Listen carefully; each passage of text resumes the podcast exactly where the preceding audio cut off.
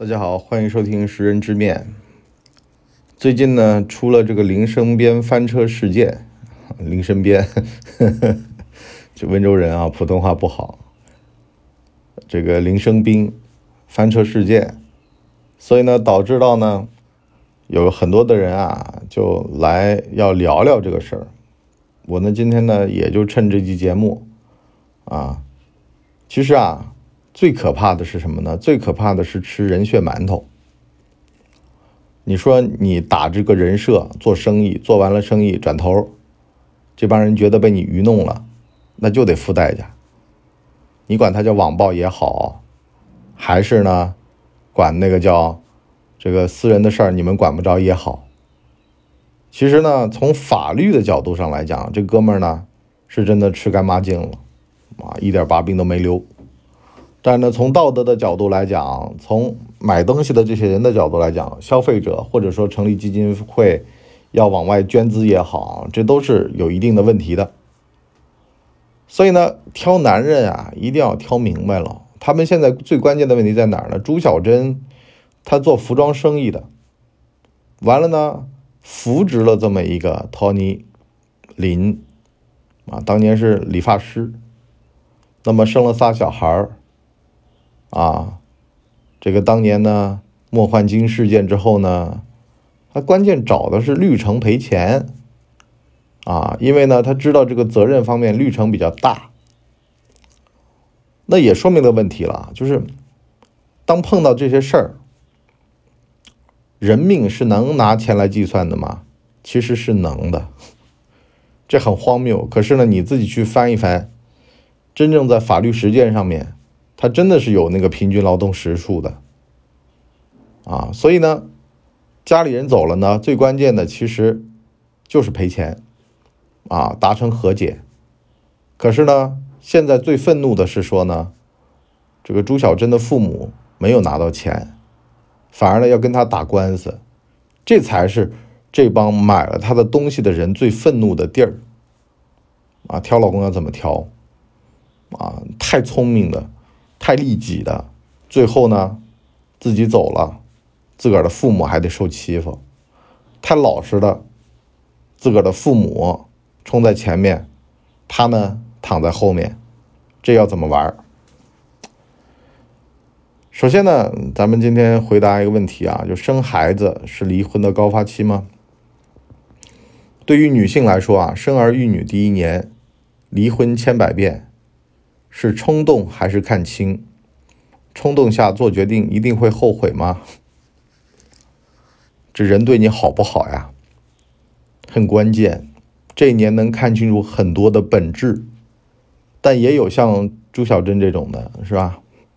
生了仨，这男的怎么样还是没看清。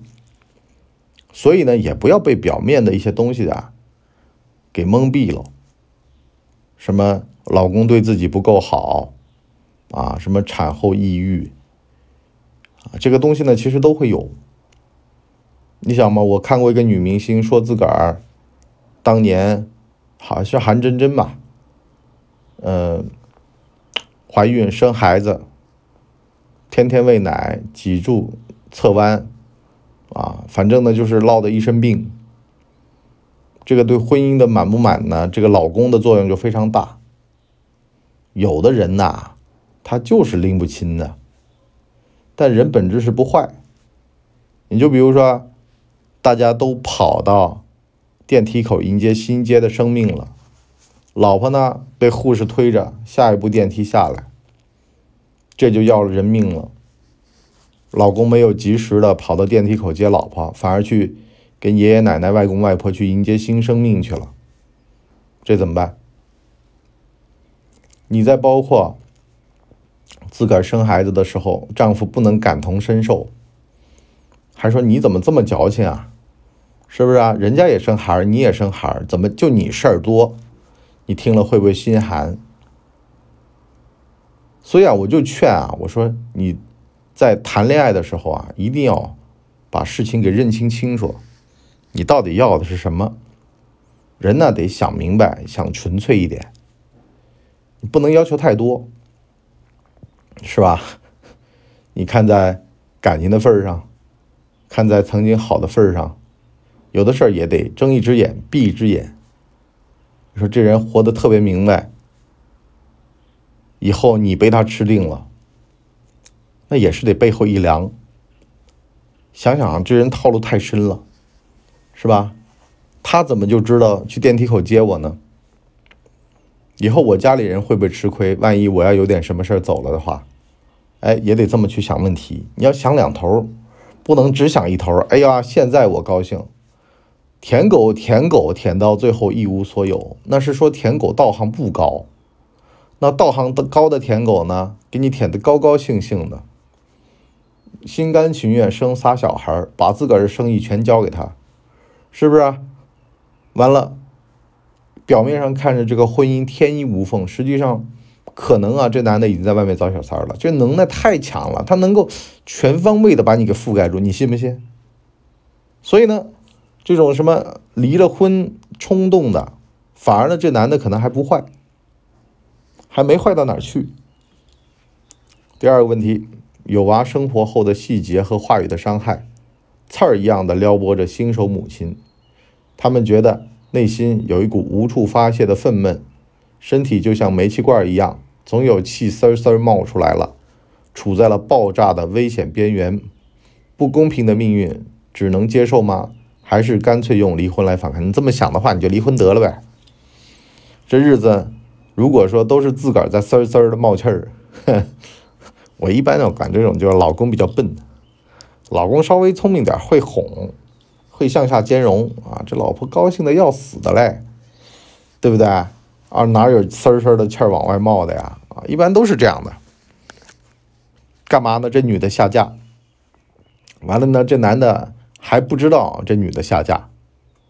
这女的呢，觉得自个儿下嫁了的话呢，要这男的多疼点儿。好了，这男的反而不疼，就是对方没有自个儿特别看得上的东西，没有自个儿特别敬佩，所以谈恋爱这个东西非常重要。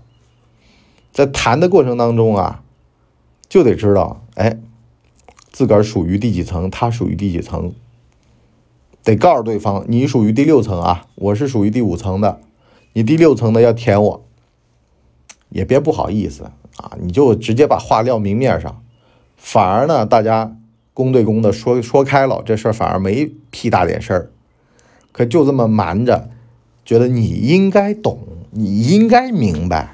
啊，你看嘛，好了，字里行间的露优越感，这男的心里想，都结了婚了，你还怎么地呢？对不对？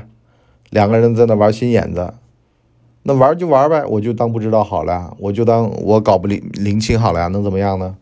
所以呢，最后离婚了。为什么？猜来猜去，举案齐眉，相濡以沫，啊，很多人都很羡慕，是不是啊？实际上，他背后都有一个经常吵架的一个对表机制的。啊，没事儿，吵吵架，红红脸，出出汗，啊，我我没开车啊，我说的就是同志们之间的相处方式，对不对？反而呢没多大事儿，因为呢，你的煤气罐嗖嗖的往外冒气儿啊，它就点着了，就炸了，小炸炸，小炸炸，老是炸一炸，啊，对方呢慢慢的知道你的底线和你的脾气秉性了，啊，那大家边界都弄好了，那挺好的，那就怕呢是你这嗖嗖的冒气儿。